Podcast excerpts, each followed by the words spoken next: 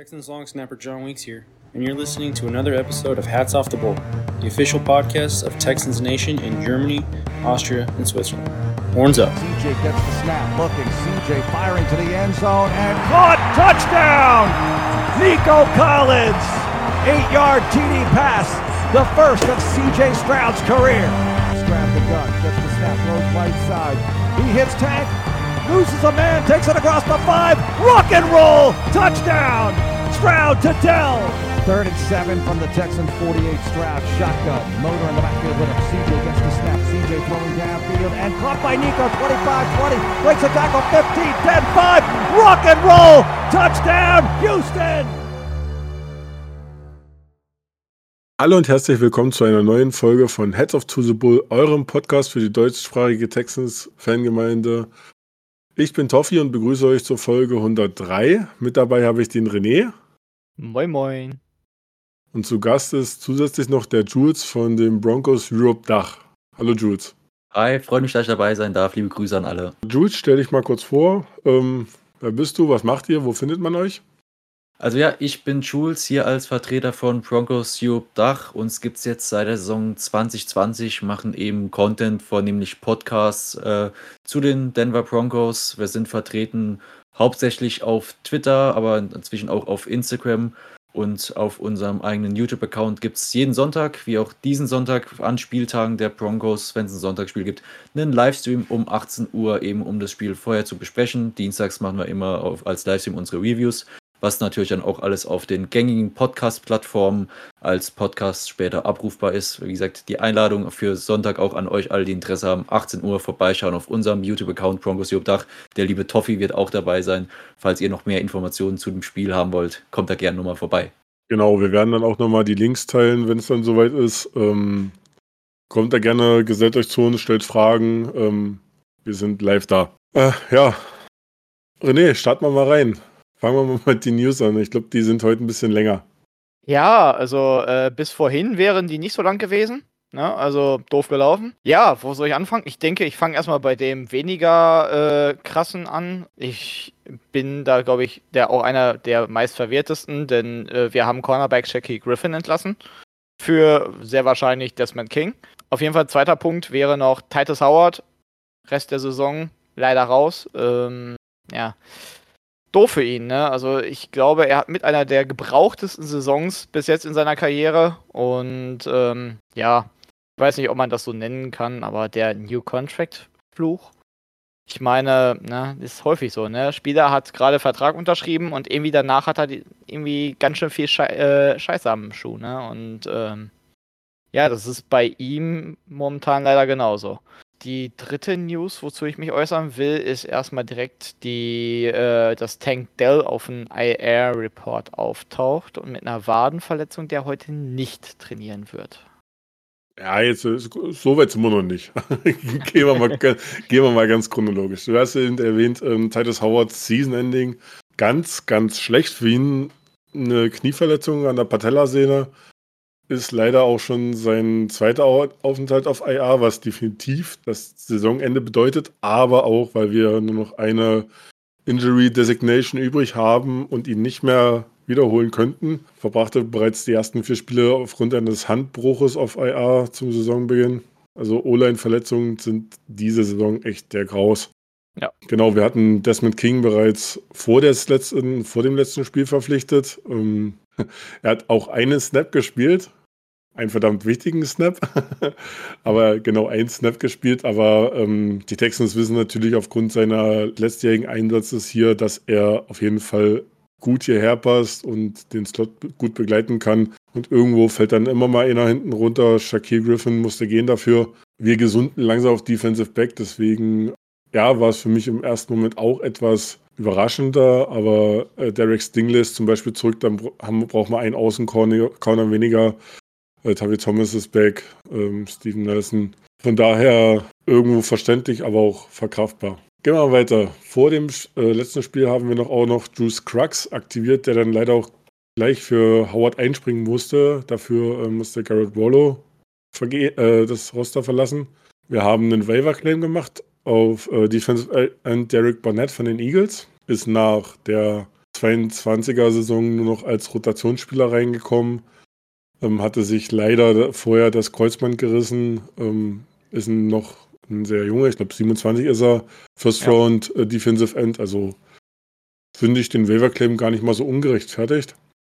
Dann konnten wir auch noch jemanden vom IR bzw. von der POP-Liste zurückholen, was sich dann doch immer noch so ein bisschen als Glück herausstellt, dass man so dieses Next Man Up hat. Ähm, Charlie Heck konnte zurückkehren. Ähm, dadurch, dass er vor der Saison auf POP gestellt wurde, zählt er nicht in die Injury Designations, sondern kann der Spot frei bleiben für Kaimi, dass wir ihn wiederholen. Gott sei Dank. Ja, wo wir gerade bei Kickern sind, wir hatten auch ein Workout mit Brett Maher und Taylor Russolino. Ähm, letzterer ist, war sehr viel in der CFL und der XFL tätig, haben aber erstmal Amendola und Wallow ins Practice Squad zurückgeholt. Wir werden sehen, die letzten News sahen jetzt auch nicht so schlecht aus, dass es Kaimi gut geht und er signifikante Fortschritte macht und hoffentlich, hoffentlich bald zurückgeholt werden kann.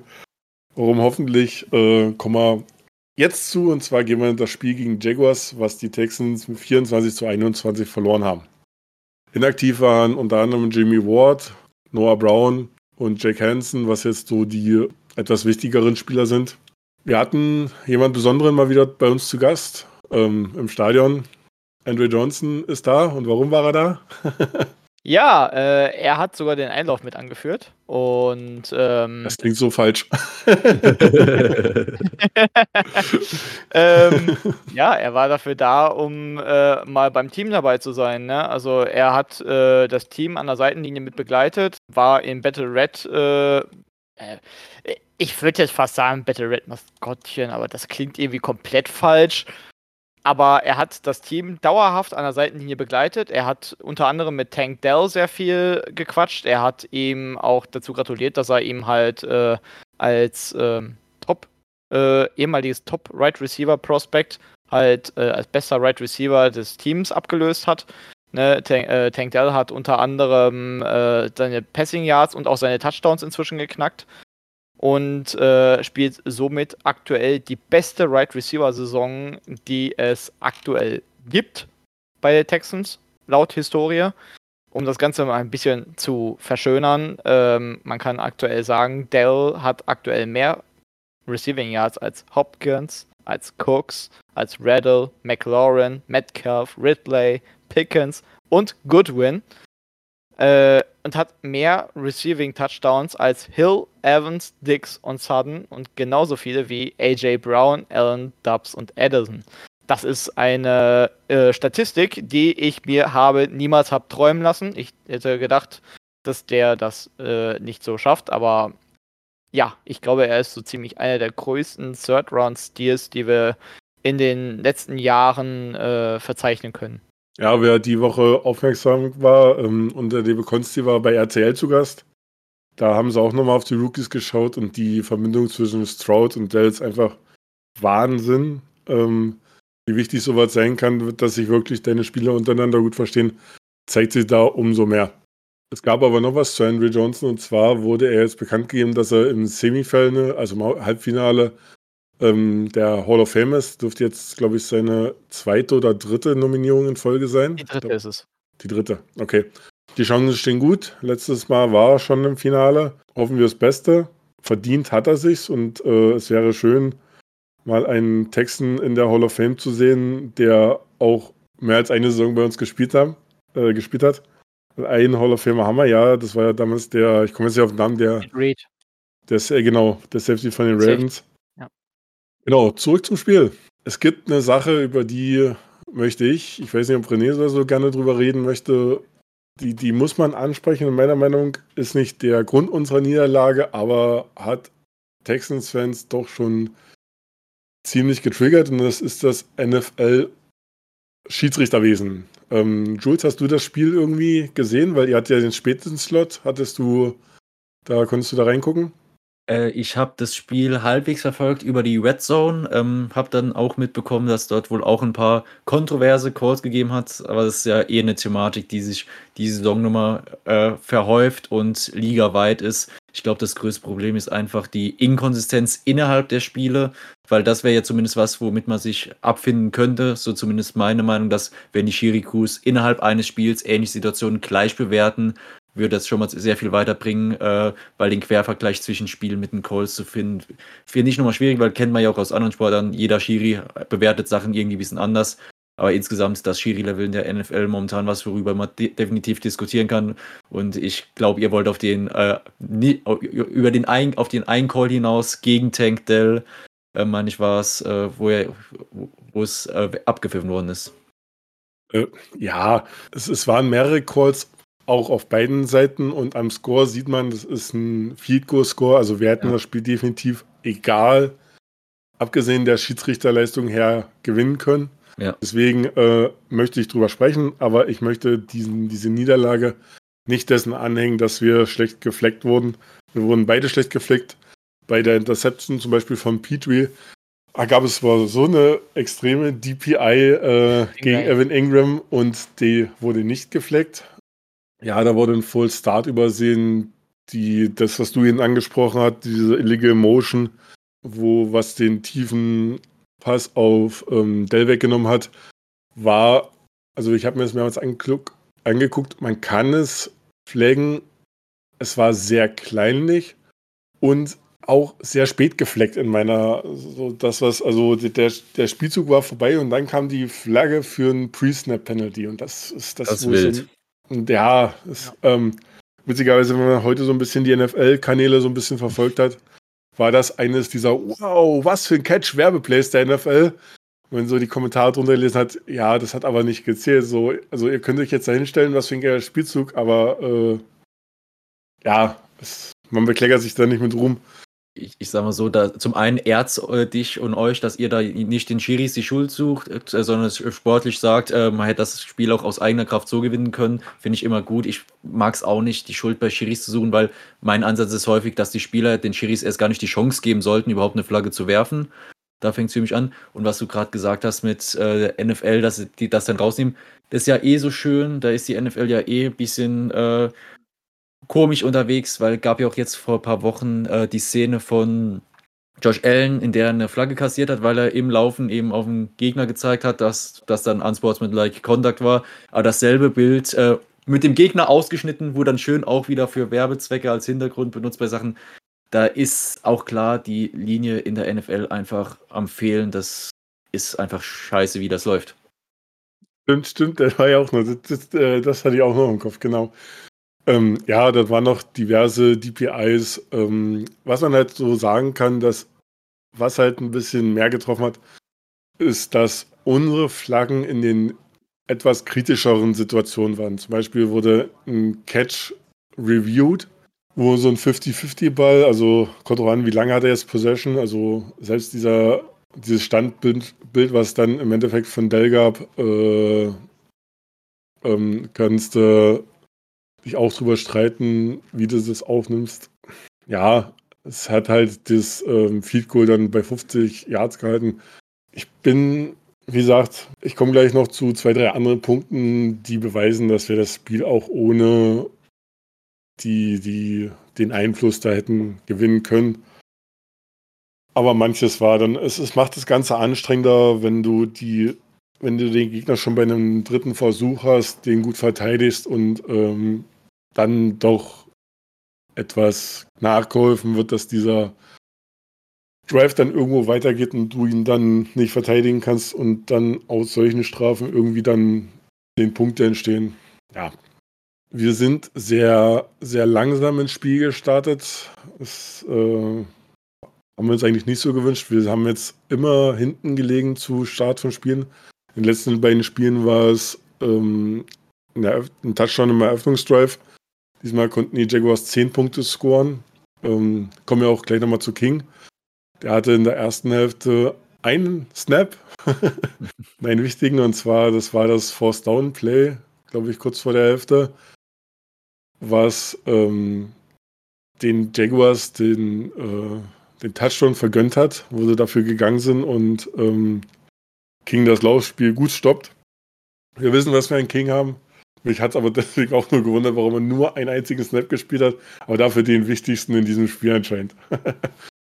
in der zweiten, ähm, im zweiten Hälfte des Spiels hatten wir durch die Interception, wie gesagt, auch die eigentlich hätte nicht gelten dürfen, einen kleinen Momentum-Change, sind das erste Mal in Führung gegangen. Ähm, dann hatte Clay Martin seinen super, seinen super Tag mit seiner Officiating Crew und hatte uns dann einen Drive ähm, zweimal ein bisschen hops genommen.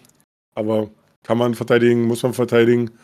Und zum Schluss war man dann irgendwie in Zugzwang, weil man wieder zehn Punkte hinten lag. Und ähm, da möchte ich mal René fragen, wie siehst du da die Play-Calling-Entscheidungen gerade so Richtung viertes Quarter? Also waren Sachen, die mir nicht gefallen hat. Was, was hattest du da?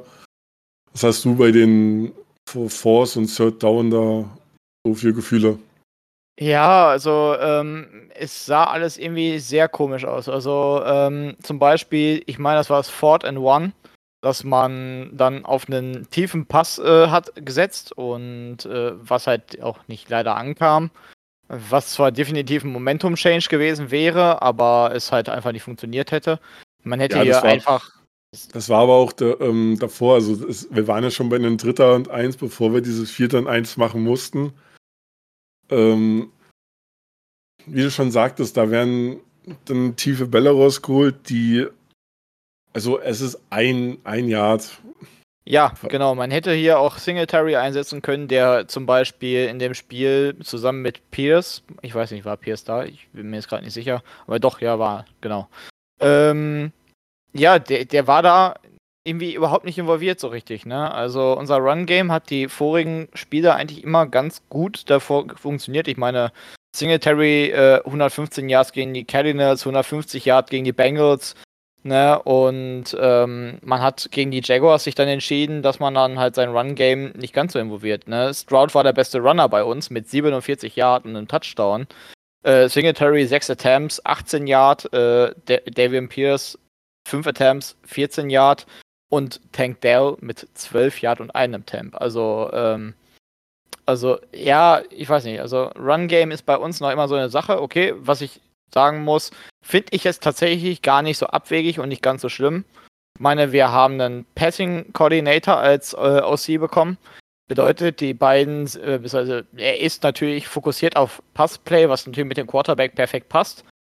Und ähm, ja, also man hätte aber halt wirklich genau diese Entscheidung, die du halt sagst, äh, dann halt einfach sinnvoller setzen sollen. Also ein kreatives Run-Game einsetzen. Von mir aus auch kurze Pässe. Also Ne, hat ja eigentlich auch teilweise funktioniert. Ein Run, äh, Running Back Scream oder irgendwie sowas, ne? Hätte man ja, alles machen können. Ist, ist halt so, ähm, wir waren zwar zu dem Zeitpunkt zehn Punkte hinten, aber es waren halt noch äh, knapp neuneinhalb Minuten im vierten Quarter zu spielen. Und ich, ich weiß nicht, ob man da so auf Hero Ball gehen muss, ähm, zumal man wirklich das Laufspiel dann rausgenommen hat. Man hat, also ich glaube, sechs Attempts für Singletary, fünf Attempts für Pierce. Und äh, Stroud war unser Rushing Leader. Ähm, ja, die Jaguars haben den Lauf sehr gut verteidigt. Wir hatten da unsere Probleme. Aber dann, dann mach deine Konzepte so, dass du knapp über die Sticks gehst. Und äh, der ja sollte irgendwie drin sein. Und das, das, äh, sich den, das dauert halt auch, bis sich der Spielzug aufbaut. Und unsere O-Line hatte in diesem Spiel auch mörderische Probleme gehabt. Und wir haben den Ball dann halt in der eigenen Hälfte weggegeben, was unnötig war. Wir standen kurz vor der Hälfte, sechs Yards oder vier Yards von der Hälfte weg. Also da das Playcalling war ein bisschen, also ich habe ich hab Vertrauen in Stroud, aber äh, ja, war in dem Punkt unnötig. Ja, wenn man halt einfach sagen muss, ist halt wirklich, unsere O-Line hatte ja wirklich Interior extreme Probleme. Ähm, gutes Beispiel sind dabei hier tatsächlich die Snaps, wo Titus Howard halt noch auf dem Platz stand der hatte überhaupt keine Schnitte. Ne? Der, der, wurde von dem Nose Tackle einfach gnadenlos in den Boden gestampft und äh, hat da keine Chance gehabt. Also und die DTs und NTs der Jaguars, die waren permanent in der äh, in der Pocket und hatten überhaupt keine Chance. Da konnte Tansel und äh, Fan auf der anderen Seite machen, was sie wollen. Ne? Und das ist echt schade, weil ähm, ja, da, da muss definitiv besser sein. Und klar, Howard ist ein Right Tackle, ne? Aber da muss man jetzt einfach eine Option finden für die nächsten Spiele, dass man da Interior halt besser aufgestellt ist.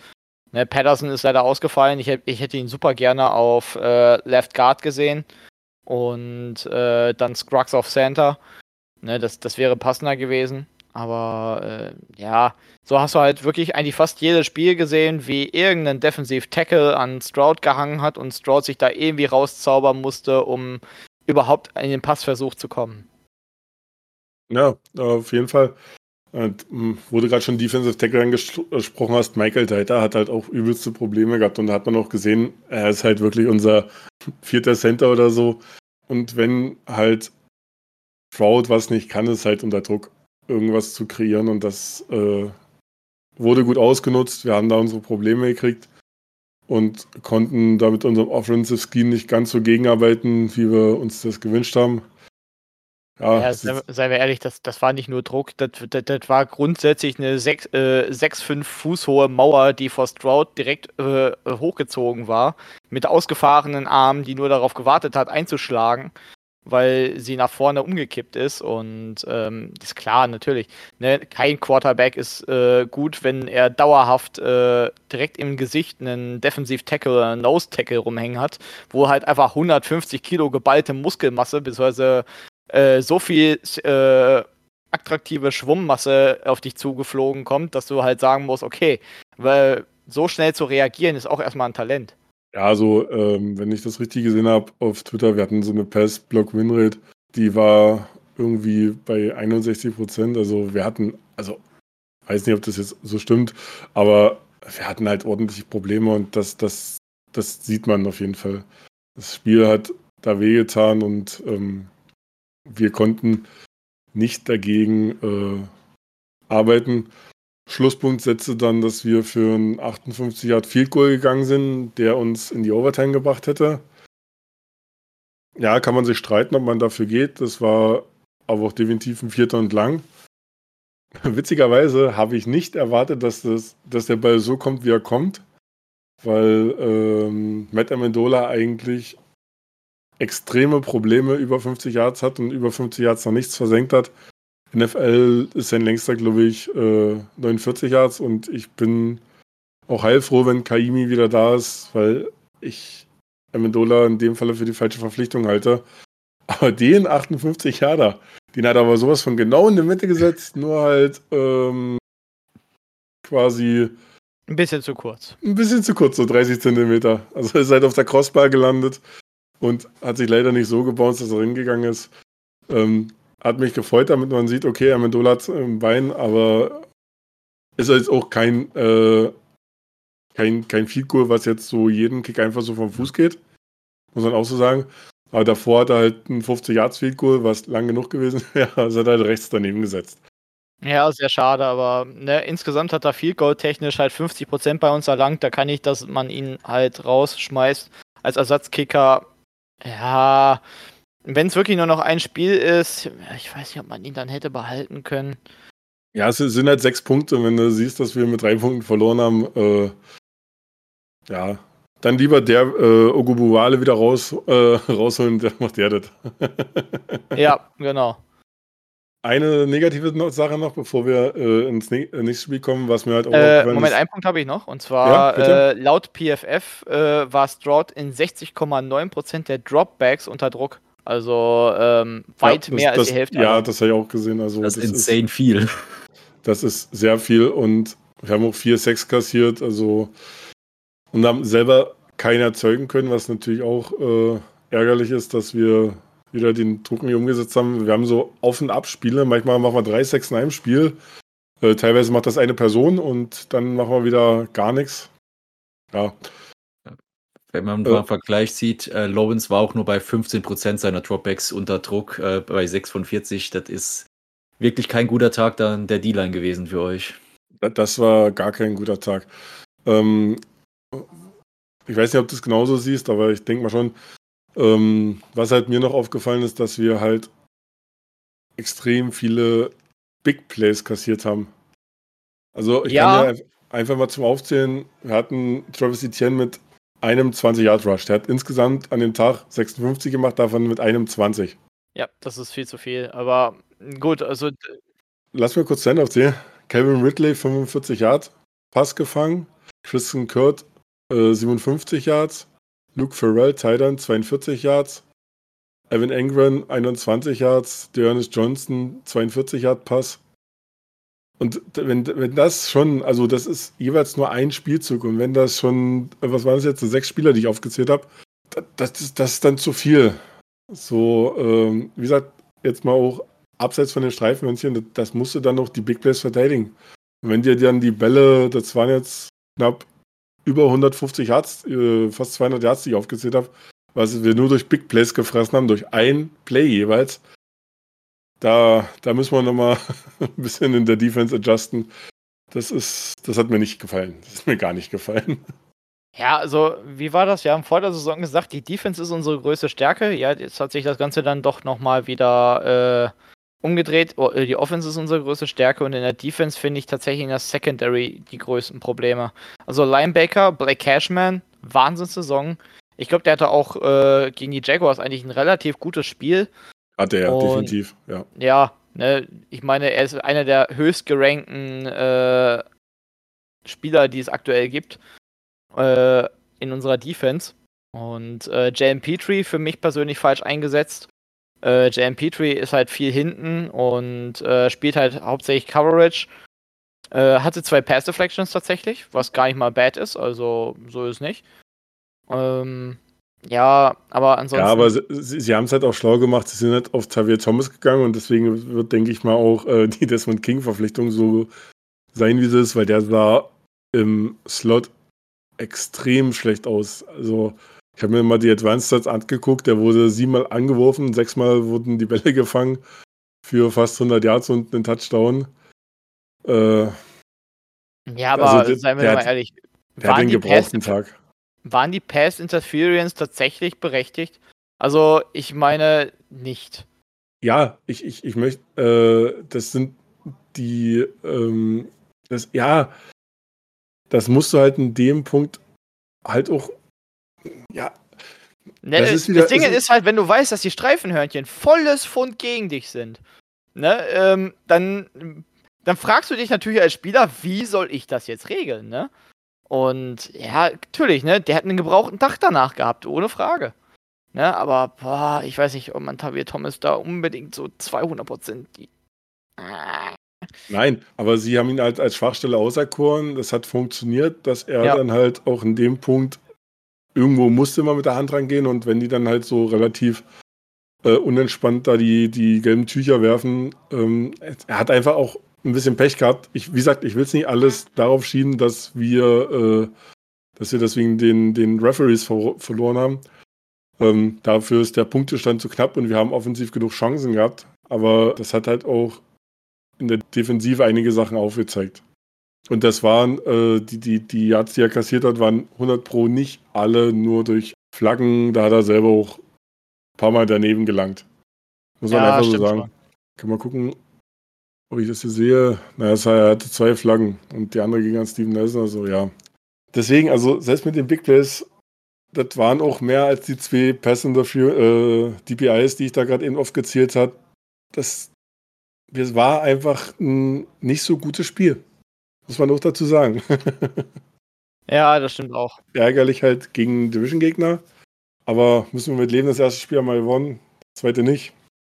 Und das nächste spielen wir auch wieder zu Hause. Und zwar wurden wir geflext. Einmal vom frühen Slot, äh, von späten Slot in den frühen Slot. Und zwar wäre das sonst ein 22 Uhr 20 Game, wenn ich das richtig im Kopf habe gewesen. Jetzt spielen wir 19 Uhr. Und wir wurden vom Pay-TV in Free-TV geflext. Und zwar von RTL auf RTL Nitro. Ähm, was ich auch erst lernen musste, weil auf RTL können wir nicht laufen, weil da Bauer sucht Frau läuft. Wir Oh spielen Gott. zu Hause gegen Denver. Also wir haben eigentlich gegen Bauer sucht Frau verloren, wenn man es genau nimmt. Ich glaube, Das das, hat der ganze. NFL-Spieltag. Ja. Aber ich meine, ey, die paar Leute. Okay, nee, schade. Bauer sucht Frau ist ja mit einer der besten Konzepte auf RTL. Egal. Alles gut, ich glaube, darüber, darüber brauchen wir uns jetzt nicht unterhalten. nee. Die Diskussion müssen wir nicht führen, das geht zu weit. Genau. Dann können wir auch anfangen, über Swift zu diskutieren. Erstmal ein Dankeschön an die Broncos, dass sie das Team, von dem dessen Namen nicht genannt werden darf, äh, geschlagen haben und unseren Draftpick deswegen zumindest um eine Niederlage besser gemacht haben. Ja, geschehen hat uns auch gefreut, weil wir endlich mal auch souverän einen Sieg reingeholt haben. Jetzt der fünfte in Folge, fühlt sich enorm gut an und wie gesagt, der erste souveräne. Davor war auch mitunter viel Spielglück dabei und jetzt ein, ein super Auftritt vom gesamten Team. Das gibt auch mehr Schwung, jetzt in diese Partie reinzugehen. Ähm, Jules, du hast gesagt, gesagt, fünfter Sieg in Folge. Ich habe mal so geguckt. Letztes Mal 2015 unter Manning so eine Winning Streak hingelegt. Das ist richtig. Ja, damals ging es in den Super Bowl und äh, der Kollege Osweiler bekam einen mächtig hohen, äh, quasi schon fast Rentenvertrag, weil viel hat er nicht mehr gemacht für das Geld äh, bei uns. Ähm, woran liegt es, dass ihr gerade so gut drauf seid? Ist das, äh, hat sich das Team endlich gefunden oder? Ja, ich glaube, es hat mannigfaltige Gründe. Zum einen äh, Systemumstellungen, Offense und Defense. Ich denke, äh, jedem ist bekannt, was in Woche 3 passiert ist bei den Broncos, als wir zum ersten Auswärtsspiel nach Miami gefahren sind.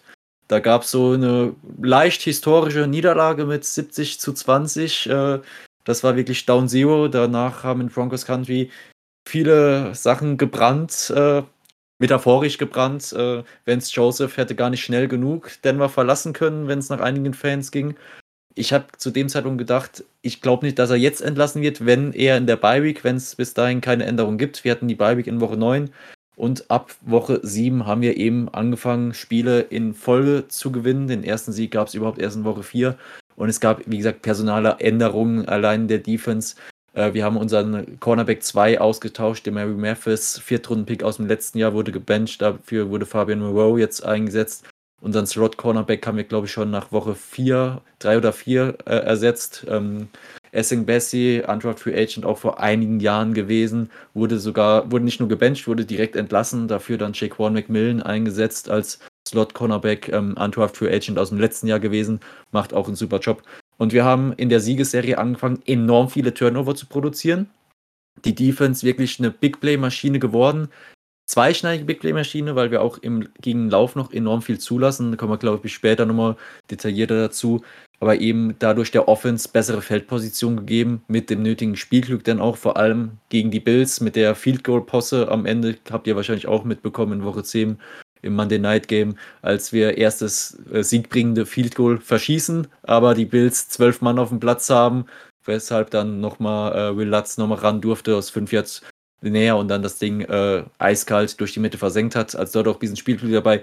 Die Offense zweckdienlich gespielt, die ersten Wochen der Win-Streak, aber jetzt die letzten Spiele auch, finde ich, auch überzeugender. Die O-Line immer stabiler, findet bessere Konzepte. Was spielt auch sicherer und insgesamt sieht man eindeutig, dass Sean Payton die Offense jede Woche neu einstellt, eben passend auf den Gegner, einen anderen Spielansatz wählt, einen anderen äh, Einsatz für die Spieler wählt und auch das Team merkt man einfach, dass vor allem der zweite Sieg in der Serie in Woche 8 zu Hause gegen die Chiefs so viel frei gemacht hat, weil wir einfach eine gesamte Saison am Stück, wenn man so möchte, weil es waren 16 Spiele am Stück, eben zurückdatierend bis 2015, gegen die Chiefs verloren haben, gegen die Division Rival.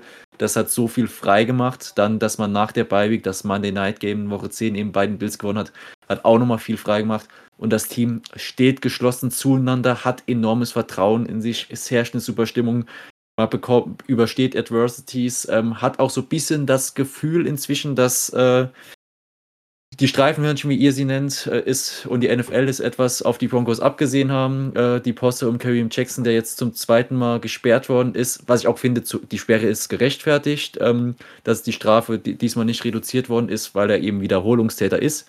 Ob das Foul selbst äh, flaggenwürdig war, ist eine andere Geschichte, aber aufgrund der Vorgeschichte finde ich es da vertretbar. Aber das hat das Team, vor allem die Secondary, nochmal mehr zusammengebracht und Teamgeist entwickelt, was jetzt für uns selbst auf dem Feld äh, für eine deutlich bessere Leistung sorgt. Also zu Karen Jackson möchte ich einfach sagen, also ähm, das, was er halt aktuell halt wirklich macht, also ich finde persönlich, dass er langsam Richtung Retirement gehen sollte, halt, ja. weil er halt langsam halt genau auf diese fragwürdigen Tackle setzen muss, um halt irgendwie mitzuhalten. Und ähm, in seiner High wollen wir nicht bestreiten, dass er wirklich einer der besseren war.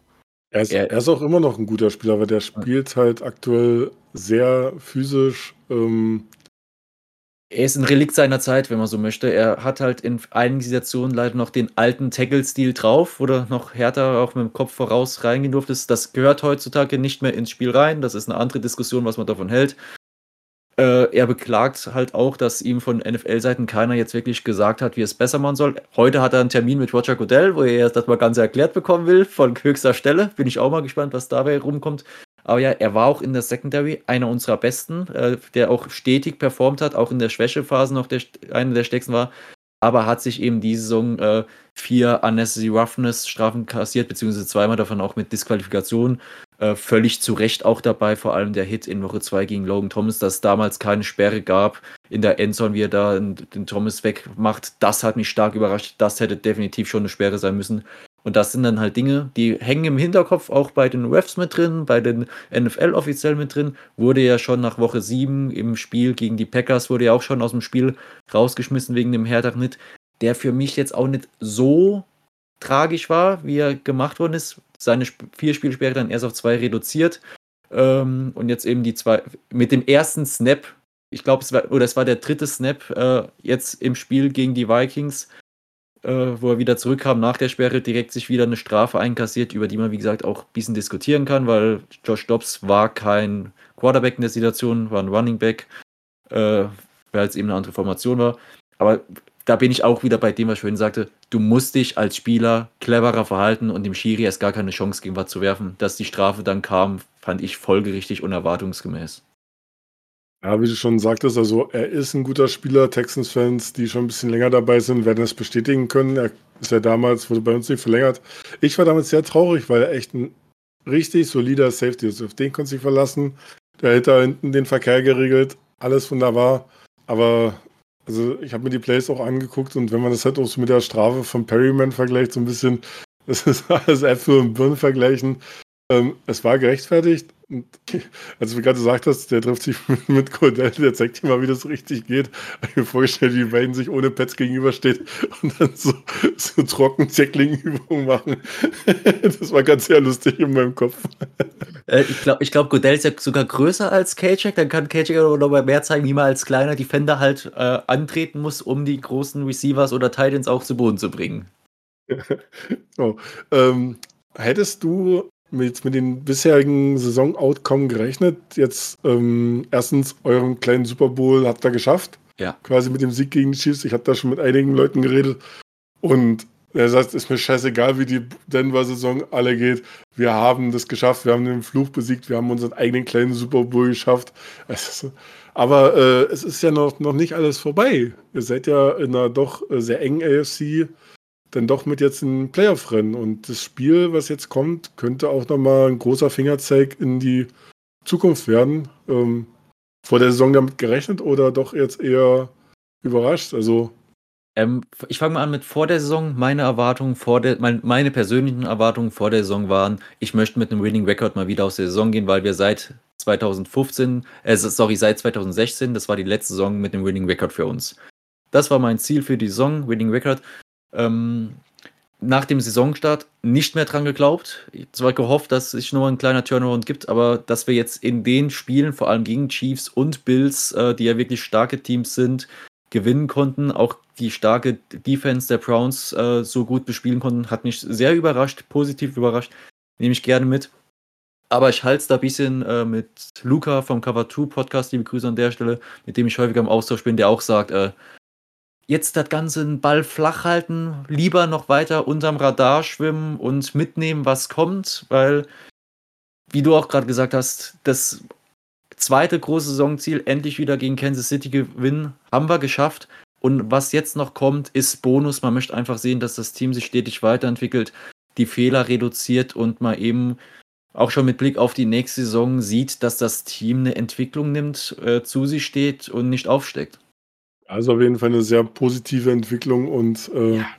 ich, äh, wir wissen es, glaube ich, selber, wie das ist, wenn man so mit nach ein paar Down-Jahren dann, dann doch mal wieder so in die positive Richtung streckt und man hatte, glaube ich, auch äh, viel Hoffnung mit der Russell Wilson-Verpflichtung, weil er echt auch kein schlechter ja. Quarterback ist, ja. aber das im ersten Jahr nach der Verpflichtung eigentlich komplett äh, in die Hose gegangen ist. Hoffi, was meinst du mit Down-Jahren? Weil ich, ich, ich weiß von keinen Downjahren. Ich weiß nur von Jahren, wo Niederlagen mehr wert waren als äh, Sieger. Meinst du auch die Jahre, in denen wir keine First-Round-Picks hatten? Ich glaube, da waren die Niederlagen nicht viel mehr wert als Sieger. Die, die haben gar nicht existiert. Die streichen wir aus der Historie raus. Oder haben wir aber eine ganz schön kurze Franchise-History so langsam. Ich wollte sagen, euch gibt es erst seit 2002, wenn ich nicht komplett irre. Äh, da Ja, ist ja. Nicht, wenn wir da rausstreichen, dann ist prozentual, macht das viel aus. Ja, genau. Ach, Ähm, guck genau. mal, zehn Jahre voll, ist doch super. Hat Bill O'Brien je existiert?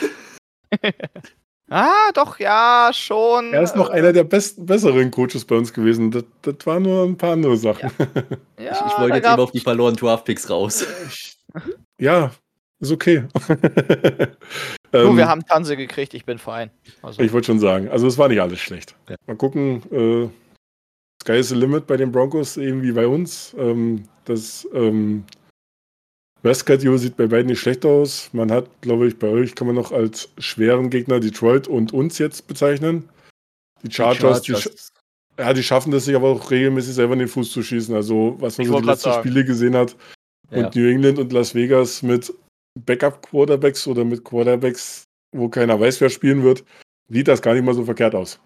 also Äh, Chargers ist immer so, die sehen, die erste Halbzeit sehen die gut aus. Und in der zweiten sagen die sich so, Moment, ich habe noch eine Schrotflinte und ich habe noch Munition über, ich schieße mir jetzt erstmal kurz selbst ins Knie. Und danach sehen wir weiter, ob wir daraus noch was gewinnen können. Ja, das Ding ist bei den Chargers halt vielleicht auch, weil es Division ist, werden sie nochmal ein bisschen anders auftreten. Ja. Ähm, ich bin bei euch, es ist definitiv Stand jetzt, wenn man so einen Saisonverlauf sieht, ein machbares Restprogramm, auch bei den Broncos. Ich finde eh bei allen Teams, die jetzt so bei sieben bis sechs Siegen stehen in der AFC, wer euch da anschaut, sind es eigentlich machbare Restprogramme. Jeder hat so ein, zwei Spiele drin, die hart sind, aber der Rest ist mindestens auf Augenhöhe, meiner Wahrnehmung nach.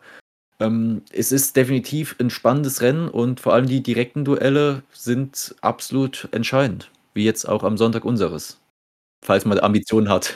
Man, sieht, man sieht aber auch am letzten Spiel von uns, äh, es wäre ein wichtiges Spiel gewesen, hätten wir das gewonnen. Aber es hätte auch jetzt kein Weltuntergang, wenn wir das nicht verlieren, weil das alles äh, halt noch so eng ist. Ich meine, also ich könnte jetzt mit einer Niederlage gegen die Broncos definitiv leben. Also ich hätte damit jetzt keine Probleme. Ich meine, wir sind, äh, wir, wir sprechen hier von wirklich hochgesetzten Zielen. Wir haben vor der Saison haben wir noch gesagt, ey, sechs bis sieben Siege, da sind wir richtig gut. Da haben wir alles gemacht, was wir eigentlich erreichen wollten. Damit sind wir fein. Dass wir jetzt aktuell davon reden, dass wir einen Quarterback haben, der in einer MVP-Conversation irgendwie reingeworfen wurde, dass wir davon reden, dass wir aktuell einen Rookie of the Year mit CJ Stroud haben, dass wir davon äh, sprechen, dass äh, wir Rekorde brechen. Also ähm, wir sind jenseits von dem, was wir erreichen wollten. Ähm, das Einzige, was ich diese Saison noch erreichen will, ist zweimal den Titans in den Arsch treten. Ich, ich finde es absolut nobel, dass du das so schön einordnest mit den Erwartungen vor der Saison passt, äh, weil es, es gibt ja auch gerne dann den Hang dazu, äh, die positive Entwicklung als neuen Standard anzunehmen. Daher finde ich es schön, dass du dich da so äh, zurücksetzen kannst, äh, kannst. Wo war ich vor der Saison? Was habe ich gedacht, wie es läuft? Ähm, das ist eine tolle Eigenschaft, äh, die ich äh, sehr bewundere und auch versuche selbst so zu leben. Ja, also, ne, also, na klar, ne, ich würde mich auch über Playoffs freuen, ne. Ich Klar. glaube, kein Ja. Fan würde sagen, ey, boah, den Playoffs gar keinen Bock drauf. Lass mal Ja, nicht machen. äh, Au- außer, außer die Steelers vielleicht. ähm, ähm, ne, die dann halt so sagen, nee, also wir ver verzichten hier, ähm, wir gehen hier aufs Knie, wir versuchen das Ding nicht mehr zu gewinnen, scheißegal. Ähm, Russelsberger wollte gerne seine Karriere beendet haben und ähm, ja, egal. Auf jeden Fall, ich finde es halt absolut bemerkenswert, was wir geschafft haben, wo wir jetzt stehen. Ähm, und von daher würde ich defi- definitiv sagen, ich finde persönlich, die Broncos sind aktuell noch immer eigentlich in dem Move, das sollte jetzt langsam funktionieren. Die, die müssen eigentlich mit dem Vertrag, den sie Wilson gegeben haben, weil der Typ, ne, der kann gerne bis 40 spielen, aber dann fehlt ihm irgendwann die Mobilität und ich glaube kaum, dass er sich wie Brady einfach hinter seine O-Line hockt und dann da noch sechs Kann Jahre versucht, dann äh, drüber zu springen, um dann zu sehen, wo er hinwirft. Ähm, boah, Short Persons Witze sind auch immer böse, oder? Ähm, Ach, auf jeden Fall, ich finde persönlich bei den Broncos ist es definitiv ein höheres, äh, eine höhere Priorität, dass sie in die Playoffs kommen als bei uns. Wir müssen nächstes Jahr erstmal das bestätigen, was wir dieses Jahr geschafft haben. Das ist mir viel wichtiger. Und wenn wir nächstes Jahr sagen, wir haben das Ziel zu den Playoffs, wenn wir es nur knapp verfehlen, ist auch noch okay. Wenn wir im dritten Jahr dann Richtung Playoff sagen, jetzt muss es auf jeden Fall funktionieren, finde ich völlig fein. Wenn wir den Stand vor der Saison mitnehmen, kann ich dein Statement absolut unterstreichen. Dann muss es, müssen die Ansprüche von Broncos höher gewesen sein. Wenn man dann mal nach Woche 4 schaut, äh, wie die Broncos, zwar Woche 4 hatten wir den ersten Sieg gehabt gegen die Bears in Chicago, aber trotzdem auch das Spiel war schlecht, äh, irgendwie am Schluss noch gedreht. Aber wenn man sieht, wie wir da auf dem Boden waren, jetzt nochmal überhaupt ins Playoff-Rennen reingekommen zu sein, ist die größte Überraschung, weil wir waren die Lachnummer der Liga nach dem Spiel gegen die Dolphins. Jeder hat auf uns draufgetreten, äh, auch zu Recht. Ich habe während dem Spiel gegen die Dolphins von ganz vielen Ecken aus anderen Fanlagern auch Nachrichten bekommen von wegen, was ist da los? Äh, wie geht's ja. dir? Alles gut? Ich kann mich noch an unsere Konversation in Woche 4 erinnern, wo ich dich noch gefragt habe, ist alles okay? Willst du reden? Ja, eben auch zu, schön zu sehen, dass da eben, beziehungsweise auch Mitleid ist ja das Schlimmste, was man haben kann, aber eben zu sehen, das, was sich da wieder aufgebaut hat, diese Entwicklung schon sehen, dass das Team sich von einem Team, das nicht gewinnen kann, zu einem Team entwickelt, das erstmal nicht mehr verliert und jetzt auch gewinnen kann. Das ist so wertvoll und das gibt uns, gibt mir persönlich zumindest sehr viel Vertrauen auch für den Rest der Saison und für die kommenden Jahre mit Sean Payton, den ich jetzt auch nicht so unkritisch sehe vor Beginn ja. der Saison. Ja, das, da bin ich voll und ganz bei dir. So, die kommenden Jahre kommen aber erst noch. Ja, aber erst mal haben wir Sonntag was zu tun. Äh, was sind eure Stärken so offensiv? Wo könnt ihr uns angreifen in unserer Defense? Versuch ähm, mal zu argumentieren, ich versuche dagegen zu halten. sehr gerne. Also grundsätzlich die Stärken der Offense, was ich gerade eben angesprochen habe, ist, dass sich die Offense inzwischen gut auf den Gegner einstellt und wöchentlich einen anderen Gameplan präsentiert. Jetzt einmal kurz Beispiel aus den letzten beiden Wochen. Gegen die Vikings ist was noch gar nicht gelaufen. Jetzt gegen die Browns äh, gab es Designated Run Plays auch, direkt geschemt für Russell Wilson. Und er ist eben auch wieder mobiler als noch letztes Jahr. Du hast vorhin schon angesprochen, das letzte Jahr war eine grundsätzliche Katastrophe. Das ganze Team, äh, die Katastrophe wird jetzt zum Teil bei den Chats abgelagert als OC. Ja, das ist ein Thema, das wir jetzt nicht aufmachen müssen. Ansonsten, das Team hat sich in der Free Agency auf Laufspiel ausgelegt, offensiv, mit den äh, Verpflichtungen auch in der O-Line mit Ben Powers und Mike McClinchy. Starker Faktor aufs Laufspiel, was wir auch äh, kreativer gestalten mit verschiedenen Blocking-Schemes, äh, mit verschiedenen Ansätzen der O-Line und dort auch mit Javonte Williams und jetzt der Margie Peabine, der auch gegen die Browns mehr gelaufen ist, definitiv auch gut auf dem Boden was bewegen können. Ähm, dazu Jaleel McLaughlin, unser Undraft Free Agent, der so ein bisschen Speed-Element noch reinbringt auf Running Back, äh, der, bei dem die letzten Wochen äh, der Trend leider eher nach unten ging. Ansonsten Passspiel äh, sind wir eher zweckdienlich, haben so die Gefahrenspielzüge eher rausgenommen, gehen weniger Risiko, viel Kurzpassspiel, viel auch Screens oder Swingpässe auf die Runningbacks, die sind äh, großer Bestandteil des Passspiels. Ansonsten ist das Passspiel fast nur auf Cortland Sutton. Äh, Jerry Judy kommt nach den Runningbacks oder mit einem auf einem Level mit den Runningbacks mit, was eben auch dann eben eine Stärke sein kann, aber auch dort wenig tief. Äh, inzwischen spielen wir schnelle Pässe, Wovon ihr euch komplett freimachen könnt, ist die Titans zu verteidigen. Wir benutzen keine Titans. Äh, die spielen kaum eine Rolle im Passspiel, werden fast nur als Blocker eingesetzt. Von daher, wenn was wir momentan machen, ist viel laufen, nicht immer effektiv, aber wir sind bemüht, viel zu laufen. Und dann in der Red Zone äh, hat uns Cortland Sutton mit spektakulären Catches, äh, auch in der Siegestretches, häufig wichtige Punkte beschert. So, jetzt halte ich dagegen. Wir sind die achtbeste Laufverteidigung. also, wenn ihr gegen uns laufen wollt, ähm, fände ich das gar nicht so verkehrt. Du hattest ähm, angesprochen, dass Wilson ähm, auch selber läuft. Aber ja. Wilson hat ja da aber auch dann irgendwie Fumble-Probleme.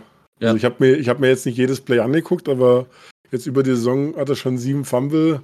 Das, das richtig sind aber auch vor allem Fumbles dann äh, Strip-Sacks oder wenn er noch nicht im positiven Yardage-Bereich sind. Aber das ist definitiv was, was man bedenken muss. Er hat zwar eine gute Touchdown-to-Interception-Ratio, weil er erst vier Interceptions geworfen in der Saison. Aber wenn man, wie du sagst, eben die äh, Fumbles mit reinrechnet, sieht die Quote da deutlich anders aus. Dann ist es nicht mehr 20 zu 4, äh, sondern dann ist es dort äh, 20 zu 11 oder 20 zu 10, je nachdem, wie viel äh, Lost Fumbles dabei waren. Dann hattest du Mike McGlinchey angesprochen, den ich ähm, dann gegen Will Anderson stelle und ähm, ich habe ihn, also kannst du jetzt nochmal dagegen argumentieren, ich habe ihn so ein bisschen als äh, angreifbarer Punkt in eurer O-Line so ein bisschen herausgearbeitet, dass man ihn mit angreifen kann. Das ist, nur, das ist nicht nur ein bisschen so. Das ist vor allem gegen den Pass äh, ist, macht McClinchy leider keine gute Figur. Relativ viele Pressures gehen auf seine Kappe.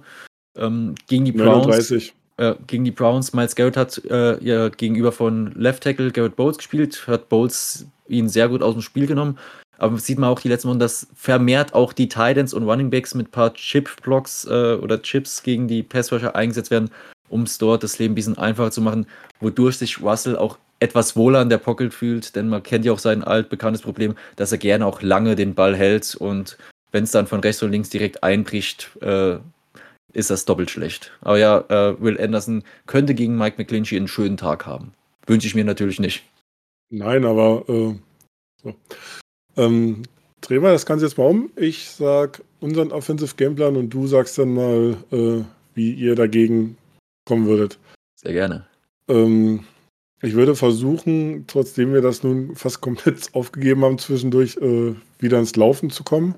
Gute Entscheidung. Und quasi so komplett auf dieses Hero Ball verzichten. Sichere Dinger und ich bin der Meinung, dass halt auch äh, in Sachen Strafen wenn das jetzt nicht so wirklich diese Contested Catches sind. Weil wir haben es diese Saison auch schon gesehen, dass ähm, Receiver da standen und da waren ein, zwei Yards keiner mehr um ihn rum. Und da, da kann man auch nirgendwo eine Flagge werfen, weil das ist dann halt ein sicherer Catch in dem Falle. Wirklich dieses auch äh, wirklich mal sicher kurz spielen und laufen.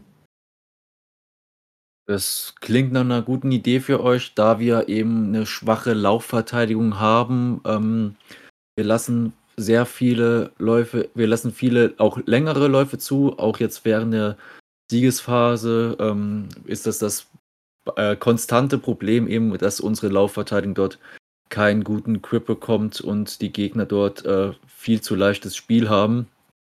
Also definitiv das eine gute Idee.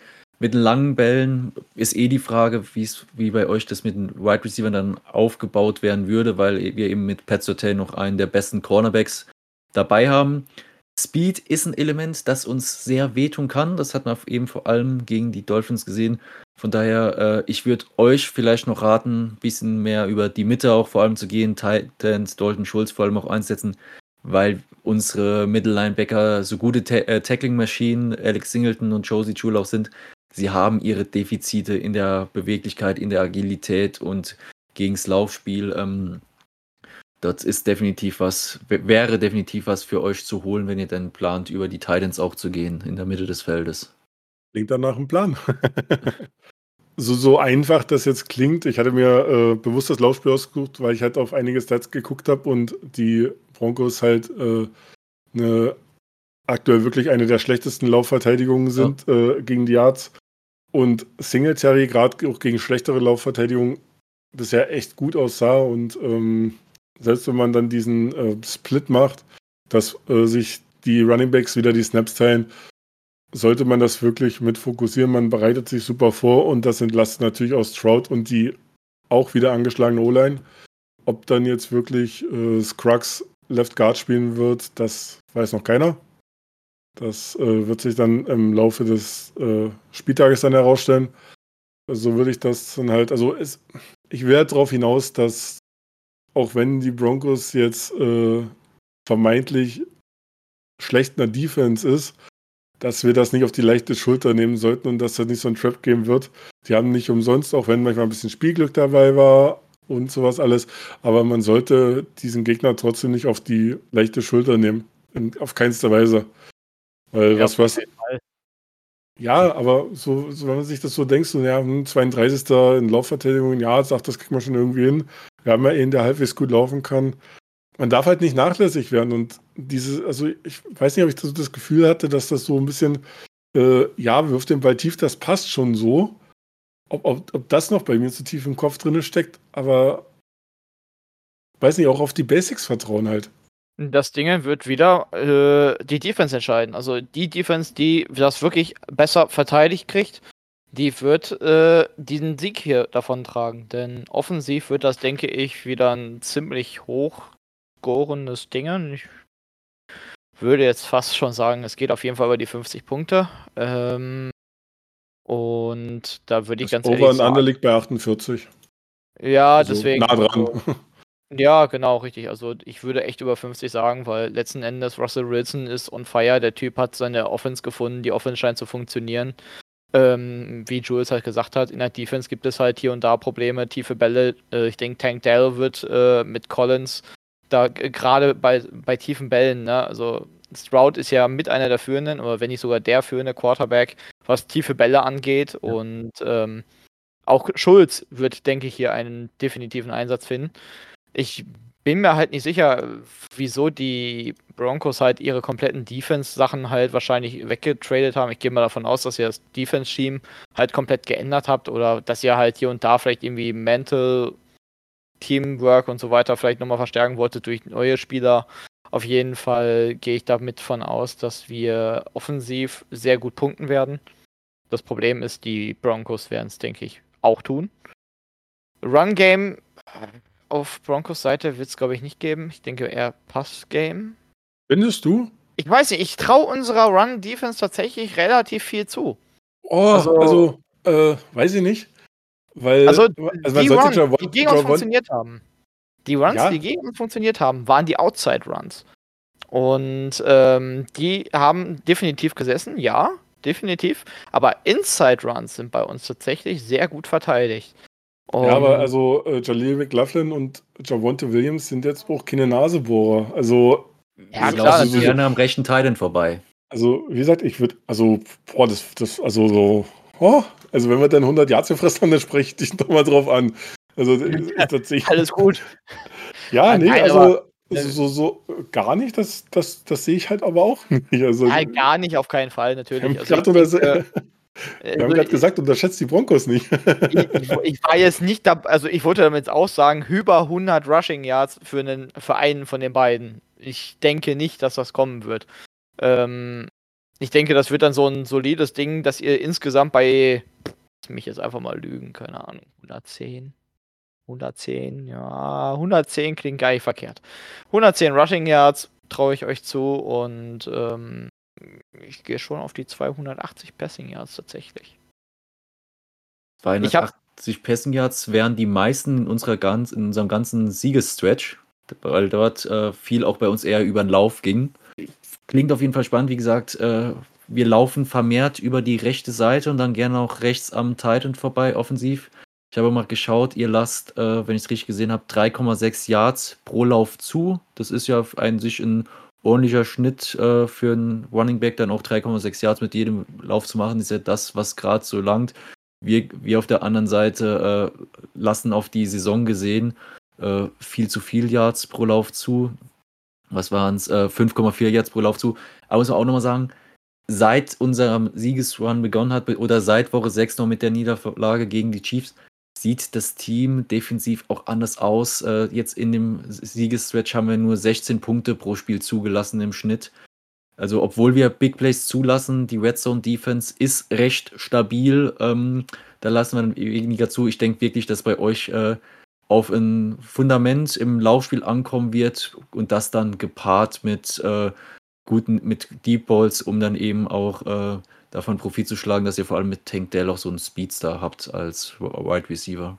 Ja, da bin ich auf jeden Fall gespannt. Also, ähm, aktuell sind ja, also euer Passgame, da muss ich halt zustimmen, ne? Sudden, Judy äh, und Perrine sind ja eure drei aktuellen äh, Receiving Leader. Äh, Sudden damit acht Touchdowns, was tatsächlich sehr, sehr viel ist. Alle in der Und- Red Zone. Alle in der Red Zone, genau. Bedeutet, du hast eine wirklich äh, äh, eine relativ solide äh, Leistung von Sudden. Was heißt solide? Das ist mehr als gut. Ne? In der Red Ja. Zone Offense brauchst du halt, ne? Äh, wenn du in der Red Zone nicht performst, dann hast du halt Probleme. Ist halt so, ne? Ähm, ne, Jamie, äh, Williams halt Top Rusher, Javante Williams, mit 538 Yard, acht- 3,8 im Schnitt. Würde halt ziemlich gut in das Sch- Scheme passen. Und ja, ich glaube aber auch tatsächlich, dass Russell Wilson jetzt tatsächlich langsam aber sicher auftritt. Ich weiß nicht, ich, ich habe 280 im Gefühl. Ich traue mein Gefühl nehmen. gerne zu. Zu Tipps kommen wir später. wir, wir müssen langsam, wir haben noch drei Programmpunkte. Kriegen wir hin, Mama. Ähm, also einen offiziellen Injury Report gibt es noch nicht, aber die Beatwriter ähm, haben schon genug zusammengefasst. Tansel setzt wie jeden Mittwoch aus. Der hat sein Rest Knee Day, wie man es äh, äh, nennen möchte. Äh, Jimmy Ward, Safety, hat ebenfalls nicht trainiert. Robert Woods war limited und äh, Noah Brown, sehr schön, trainiert wieder. Das äh, ist sehr wichtig. Tank Dell hat nicht trainiert, aber in der Pressekonferenz ist, äh, hat, hat ähm, Demiko schon gesagt, dass er davon ausgehen wird, dass er fit sein wird und spielen kann. Äh, George Fant hat ebenfalls eine Art ähm, Veteran Rest Day gehabt. Jetzt in der O-Line haben dann halt äh, Josh Jones, äh, Drew Scruggs, Michael Deiter, Jack Mason und Charlie Heck trainiert. Also auch gleich die Rückkehrer wieder mit eingebunden. Wenn ich jetzt nichts übersehen habe, dürften das eigentlich alle Verletzungen gewesen sein. Und ihr könnt euch, also natürlich wird von Tanze und Fan auch erwartet, dass sie spielen. Das sind dann halt diese Veteran Rest Days. Ähm, ich habe ja persönlich das Gefühl, dass das bei Tanze was ganz anderes ist. Also ich habe das Gefühl, das ist bei ihm sowas wie ein Steak Day. Ich weiß nicht, irgendwie so ein, ich lege jetzt erstmal noch mal ein bisschen was zu, damit ich äh, am Sonntag äh, richtig fit bin. Ich weiß nicht, ich habe irgendwie so ein Gefühl, dass es so, so ein O-Liner-Tag ist. Schön. Also er steht schon die ganze Saison mit Knie drauf. Ich weiß nicht, ob Knie ein Code für irgendwas ist. Ähm, ich naja, glaube nicht. Ahnung. Ich habe noch nie Knie im Steakhouse gegessen, also von daher. Kommen wir mal zu den Tipps. Ja, nee, nee. Kommen, kommen wir einfach mal zu den Tipps. Ich lasse den Gast den Vortritt. Direkt Ergebnis tippen. Ähm, ja, ich kann mir auch vorstellen, dass es ein Higher Scoring Game gibt. Äh, Würde mich bei unserer Offense freuen, weil wir seltenst äh, hoch gepunktet haben dieses Jahr. Das gehört auch dazu. Wir machen nicht nur, wir haben nicht nur kein einziges 400 Yards Game gemacht, sondern auch Scoring technisch jetzt nicht so sonderlich abgeräumt. Ähm, ich gehe mal aus von einem 28 zu 24 für die Broncos, würde ich gern sehen. René? Schwierige Angelegenheit. Da wir nicht äh, auf Kicker vertrauen, muss ich das ganze Ding halt leider Gottes mal wieder ohne Kicking Points gehen. Ähm, ich sage 28 zu 31, also nee, 31 zu 28 für die Broncos. Hat zwar nicht funktioniert letzte Woche mit meinem Gegentippen, aber ähm, ich sehe tatsächlich auch eher die Niederlage knapp und kurz. Und ich gehe mit einem 24 zu 20 Sieg für uns. Wird zwar echt ein knackiges Game, aber ich denke mal, nach dem, nach dem kleinen Schuss vom Bug letzte Woche ähm, wird sich da auch ein bisschen was getan haben. So, kommen wir nun zu Pick a Player. Jules, du darfst dir einen Spieler aus unserem Roster aussuchen, unabhängig von Vertragsstruktur oder sonstiges, ähm, der euer Team sofort verstärken würde. Wen hättest du da gerne? Oh, da habe ich vorhin äh, vor der Aufnahme schon mit René drüber philosophiert. Ich hatte so eine kleine Shortlist von äh, drei, vier Namen. Aber wenn man jetzt gesehen hat, ja, ja, ich, ich nehme nur einen, keine Sorge, ich nehme nur einen. Wenn man jetzt gesehen hat, was die Saison passiert ist und auch einfach, es wird nicht immer perfekt laufen, aber was man schon gesehen hat, was für ein Potenzial da ist und das schon im ersten Jahr, äh, führt kein Weg dran vorbei, sich mit CJ Stroud den Franchise Quarterback abzusnacken. Kurz knackig, ja. bündig. Ja, also, äh, ich weiß nicht, ob es dich verwundert. Äh, er, er, wird jetzt tatsächlich jetzt heute das erste Mal als Pick-a-Player genannt bei uns. Das ist tatsächlich wahr. Er kann ich mir vorstellen, weil halt die Saison jetzt noch nicht zu alt ist, als dass er schon hätte genommen werden können. Ähm, vor allem, ja, jetzt letzte Woche hatte er ja die Checks und da ist ja mit Trevor Lawrence schon eine gute Alternative. Aber Russell kommt, wie ihr gerade eben schon gesagt habt, auch langsam in die Jahre. Von daher dort jetzt direkt äh, eine Frischbluttherapie rein mit Quarterback, der schon so Gutes gezeigt hat, äh, würde ich nehmen. So, René, ja. ähm, hast du den Vortritt? Äh, oh Gott, ich wollte dir jetzt heute erstmal mal den Vortritt lassen. Ähm, nein, äh, ganz, ist eigentlich ganz einfach und zwar Pat Sertain. Klar. Frage. Das Klar. ist einfach. Ich meine, unsere Secondary, ich meine, ähm, Nelson ist im Contract hier, jetzt haben wir Outside Stingley, ähm, der für mich immer noch fragwürdig ist mit seiner Hamstring-Verletzung, äh, ob er halt die ganze Saison spielen kann. Ähm, kann man mich jetzt für lynchen, kann man mich jetzt für aufhängen, aber seit Will, äh, Will Fuller habe ich halt einfach Panik im, im Auge stehen, wenn ich Hamstring lese. Und ähm, ja, Pat Satane geht halt nicht anders. Oh, Pat Satane geht nicht anders. äh, ja, hast du mir sogar mal ein bisschen was raus, weil in die Richtung bin ich auch gegangen. Aber ich glaube, ich bleibe bei dem, was ich sonst auch mache und äh, habe ich auch schon für ein bisschen Feuer gekriegt, aber ich hätte gern Justin, Sim äh, Justin Simmons. Ich gehe wieder auf Safety. Weil momentan spielen wir halt mit äh, neben History, neben, mit DeAndre Houston Carson, der seinen Job, weiß Gott, nicht schlecht macht, dafür, dass er als äh, quasi äh, Free Agent dann während der Saison gekommen ist. Ich hätte da gern was Solideres. mit, mit Simmons hast du auch mehr als solide, äh, kann ich absolut nachvollziehen. Äh, das sind auch die zwei Aushängespieler der Franchise bislang. Äh, was die vor allem für die Defense bedeuten, ist äh, kaum zu erzählen, kaum aufzuwiegen. Daher absolut nachvollziehbare Picks eurerseits. Mist, ich habe was verpasst. ich hätte Lutz picken können. Ich, ich wollte, nach deiner Anrede habe ich schon überlegt, will, will er auf Kicker raus? Ich bin mal ruhig und bei René wollte ich schon sagen, mit Titans wirst du bei uns leider nicht froh. Aber du kannst Will Lutz doch jetzt. Nein, hallo, Kami fehlen noch neun Punkte. Ja, äh, aber nur für dieses Spiel. So. so ein Tagestrade. Ja. Ja.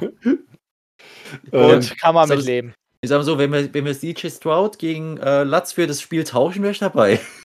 Nee, nö, nö. Da, Und dann da haben wir hinterher 30 Punkte durch den Kicker. Richtig.